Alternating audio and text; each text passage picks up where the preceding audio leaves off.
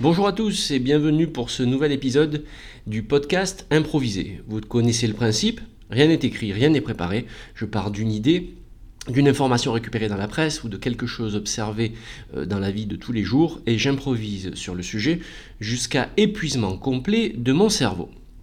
Aujourd'hui, euh, je voudrais vous parler euh, de la jeunesse. Alors la jeunesse, c'est un grand terme, bien entendu.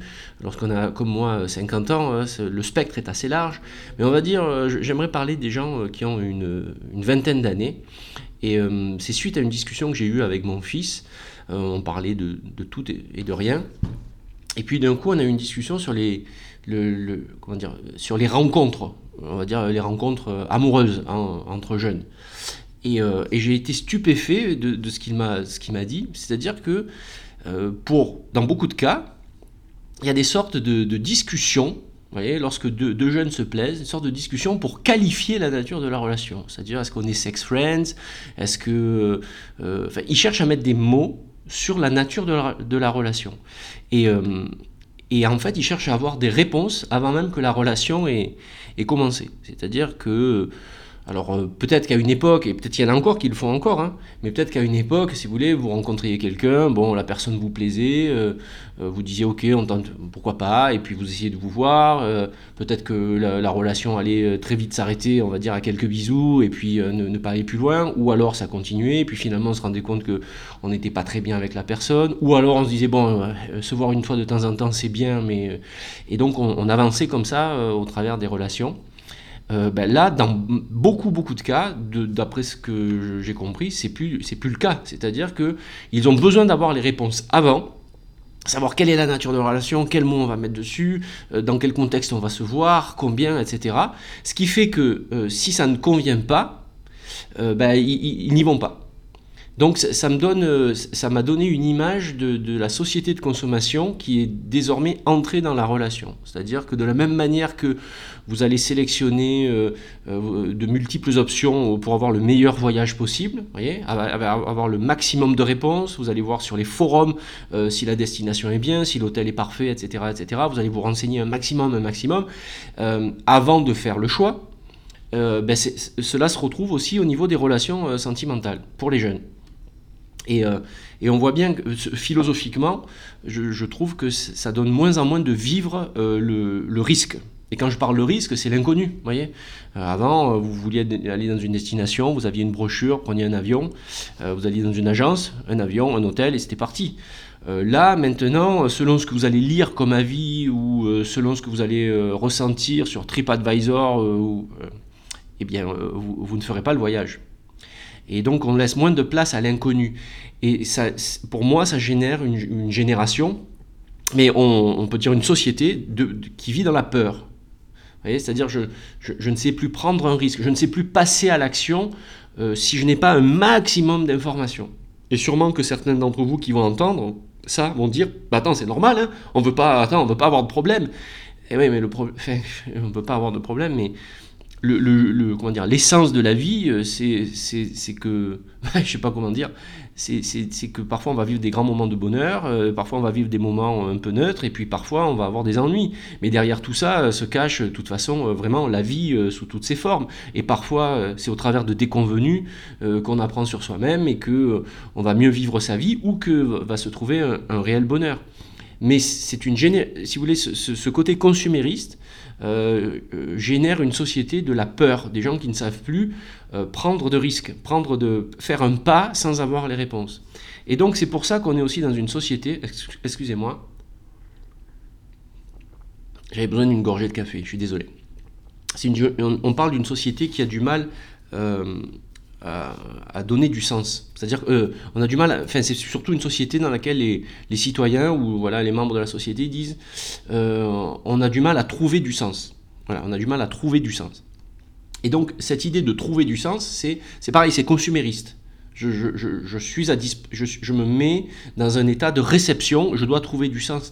Alors qu'en fait, on doit donner du sens. On doit, euh, par nos actions, c'est ça qui fait qu'on va donner du sens à sa vie et à notre société.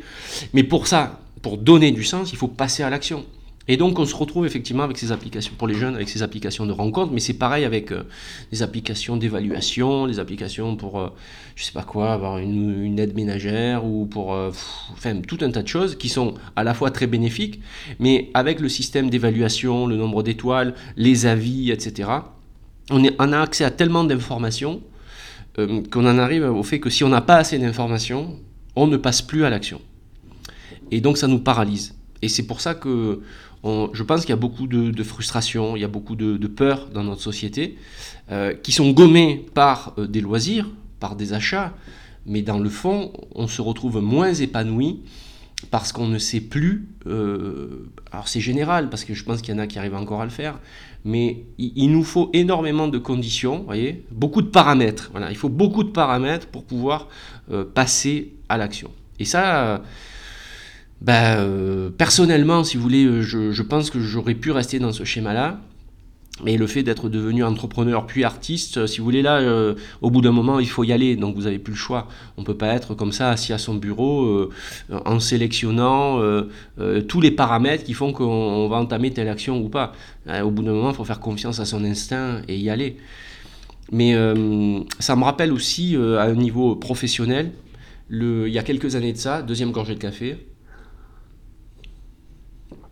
quelques années de ça, j'ai donné des, cours d'improvisation et de théâtre dans une école de management. Et je me rappelle que suite à des discussions, il y avait un, garçon assez brillant, qui devait avoir euh, un peu moins de 25 ans, qui me disait, mais moi ce que je voudrais savoir, c'est qu'est-ce que je vais être, euh, où, je serai, qu'est-ce que je vais faire dans 10 ans. Et j'ai trouvé ça, euh, c'est assez terrible, quoi, parce que, en gros, c'est, je ne commencerai ma vie que quand je saurai ce qu'est ma vie. et on peut pas, vous voyez, une sorte de serpent qui se mord la queue. On ne peut pas définir, euh, enfin, on peut, peut pas avoir les réponses à l'avance. Et donc, euh, euh, ce qu'il essayait de faire, c'était de, d'avoir de, vraiment de sélectionner le meilleur job pour être sûr que dans 10 ans, tout ira bien. Et malheureusement, c'est pas comme ça. On choisit un job, puis ça marche pas, puis on recommence. Mais je, pense qu'il y a aussi la logique du succès voyez, qui, vient au milieu de tout ça. C'est-à-dire que les, jeunes, peut-être, se sentent obligés de réussir. Avec tous les discours euh, où on veut euh, attirer les talents, j'en ai déjà parlé dans un autre podcast, attirer les talents, fidéliser les talents, etc. Donc il y a une telle pression et il faut réussir sa vie au niveau sociétal, hein, au niveau de la société, c'est les messages voilà, de L'Oréal. Tu le vaux bien, tu dois réussir ta vie, sois le meilleur, deviens la meilleure version de toi-même, etc., etc. On connaît tout ce discours J'allais dire tout ce discours à la con, mais bon, comme c'est un podcast public, je ne vais pas le dire. Et à la fois, je viens de le faire. voilà, on dirait que c'est une, dérive d'humoriste. Et, euh, et, donc, euh, cette pression fait que si je ne suis pas sûr de réussir à 100%, je ne commence pas, même pas à zéro. Et donc, euh, je pense que ça va créer des. Ben, je pense que ça va créer des, problèmes. Ça va, ça va atteindre toute une génération. Et je trouve ça très dommage. Je trouve ça très dommage. Je pense qu'on tombe dans un excès de notre société de consommation. Alors cet excès-là va amener des problèmes qui derrière réamèneront des solutions, puisque on voit bien qu'on a de plus en plus de gens d'une génération un peu plus... Vous voyez, la génération suivante qui, qui cherche à donner du sens en retournant vers la nature, en s'engageant pour la planète euh, et en devenant acteur Bon, après, euh, là aussi, je peux être assez critique, puisqu'il y a des, certains niveaux d'action. Euh, acheter une gourde isotherme pour ne pas utiliser du plastique, c'est effectivement éco-responsable. Et en même temps, ça fracasse la planète, puisque généralement, ça vient de Chine ou de chez je sais pas d'où. Et euh, la gourde, au bout de quelques mois, non, enfin, on va pas la garder 15 ans, la gourde métallique. Donc, elle a coûté beaucoup d'énergie et on aura envie d'en changer euh, d'une manière ou d'une autre. Donc, c'est une forme de société de consommation appliquée à la sauvegarde de la planète. Bon, ça, c'est encore euh, un autre débat. Mais je me suis mis à la place de ces jeunes qui, je, m'imaginais face, face, à une, face à une femme, à une jeune femme, et dire, mais on va d'abord déterminer la nature de notre relation avec des mots. Enfin, je sais pas. Je trouve ça, euh, c'est d'une froideur. Euh, ça atteint un peu l'essence de la vie, je trouve. Euh, l'autre jour, je me rappelle, j'étais à Barcelone pour jouer pour un anglais, pour tester mon, spectacle dans un comédie club. Et après avoir fait une première scène ouverte, pardon, je me suis inscrit dans un, à un spectacle en tant que spectateur. Je voulais voir un professionnel, un jeune américain très talentueux.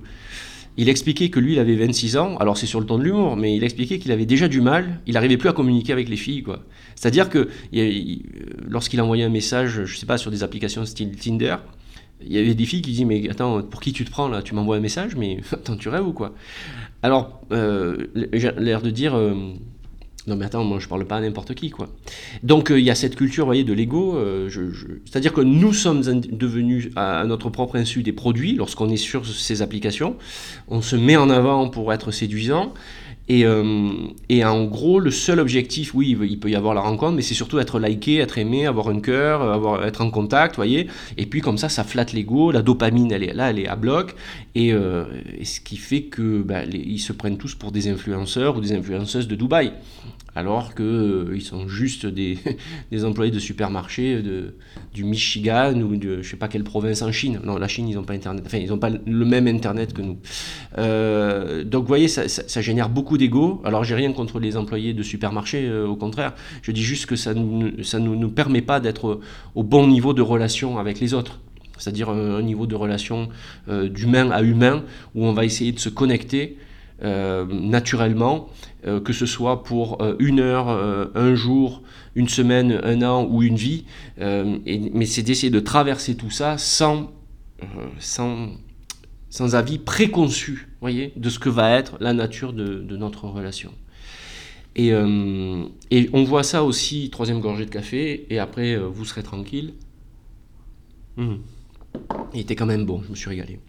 Et ça me rappelle une intervention que j'ai faite peut-être que j'en ai déjà parlé euh, dans un autre podcast, euh, pour une entreprise. Et euh, je devais faire une restitution humoristique. Et si vous voulez, on voyait bien que l'entreprise cherche à fidéliser les talents, bon, fidéliser les collaborateurs. Et en face, on peut avoir des collaborateurs qui disent oui, je veux un CDI, mais la réalité, c'est qu'au bout de trois ans, ils n'en peuvent plus de ce CDI. Et donc, ils bougent.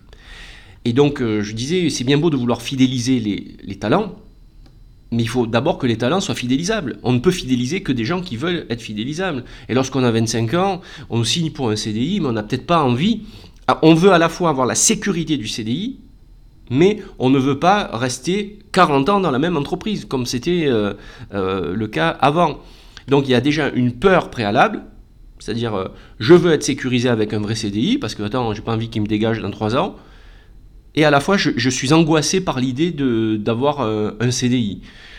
Euh, c'est beaucoup de névrose. Enfin, je ne sais pas si le mot névrose est juste parce que je ne suis pas psychologue, mais c'est quand même une. Vous voyez, c'est beaucoup d'angoisse et de, de, torsion mentale, quoi.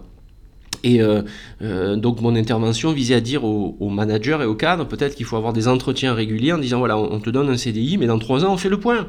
Pas savoir si tu vas rester ou pas dans l'entreprise, mais savoir comment tu es, est-ce que tu veux continuer sur le même poste. Et c'est faire des micro-contrats comme ça de deux ans. On se donne une mission de deux ans. Oui, tu as un CDI, mais t'inquiète pas, t'inquiète pas. On travaillera ensemble à l'évolution, à ton évolution, voyez, de manière à les rassurer.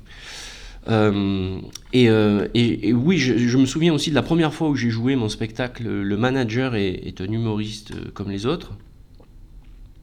C'était à l'INET de Strasbourg. C'était juste avant le confinement. Et je me souviens avoir, donc avec, avoir une discussion justement avec quelqu'un qui disait Mais voilà, moi j'ai réussi tous mes concours, je fais quoi maintenant? C'est-à-dire que je, voudrais savoir où est-ce que je vais. Et je lui dis, mais vous pouvez pas. et je me rappelle très bien la discussion de dire, mais comment je sors de ça? Donc euh, bah, bah, là, c'était le coach qui reparlait à nouveau, c'est de dire, bon, ben, donnez-vous euh, six mois, dites, voilà, je, pars sur telle mission, je fais ça, et puis je vais voir ce qui va se passer. Et en fonction de ça, euh, je, prendrai une autre direction ou je continuerai dans, cette direction. mais je trouve que c'est quand même... ouais, c'est quand même terrible d'avoir ce genre de discussion. parce que derrière, philosophiquement, c'est la peur de vivre. J'ai peur de vivre des choses concrètes. Je veux tout mentaliser à l'avance. Vous voyez J'ai peur de, vivre des choses euh, vivaces, concrètes. Et pourtant, c'est là où se trouve la force, la confiance, le recul, l'expérience. Euh, je trouve dommage euh, que les, jeunes on est amené les jeunes, c'est pas eux par essence, mais que cette société de, de la surinformation où on va te donner toutes les infos pour que tu sois bien et que tu n'aies pas peur, finalement amène à, des gens euh, un peu ouais, un peu morts de trouille. Et euh, ça me rappelle, euh, je pense que je vais pas tarder à finir le podcast, mais ça me rappelle une conférence que j'avais vue autour de, de, Il y a une époque, j'allais beaucoup voir des conférences autour de l'astrophysique, la mécanique quantique, c'est un domaine qui me fascine, qui me passionne, euh, du moins de vue dans, l'aspect vulgarisation.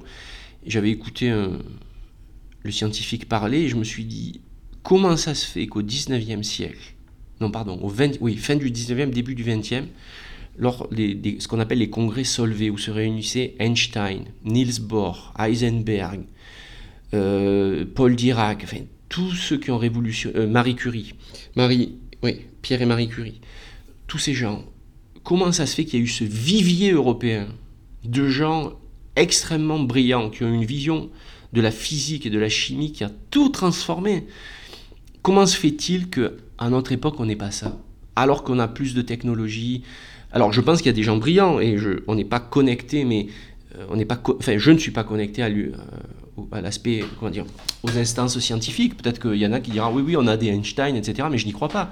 Mais c'est des gens qui ont tout révolutionné.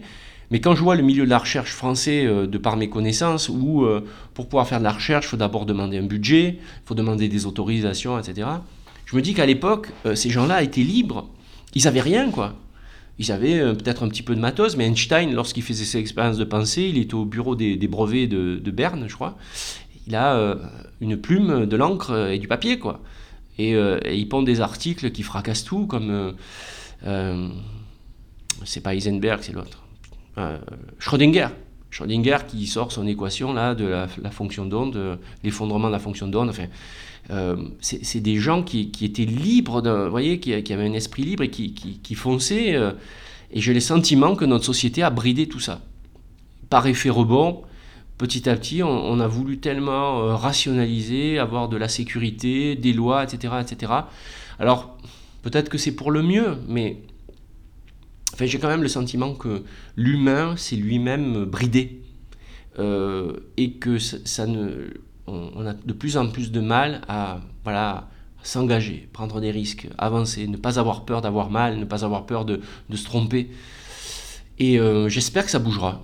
J'espère pour le mieux que, effectivement ça bougera. Euh, voilà, je préfère finir avec une note d'optimisme pour euh, notre société et surtout pour nos jeunes parce que c'est important. Euh, merci de votre attention pour ce, cet épisode. Si vous voulez rebondir, vous envoyez un mail à le podcast improvise, pas de et à la fin, le podcast improvise à gmail.com. Merci de, de votre intérêt et à très bientôt pour un nouvel épisode du podcast improvisé.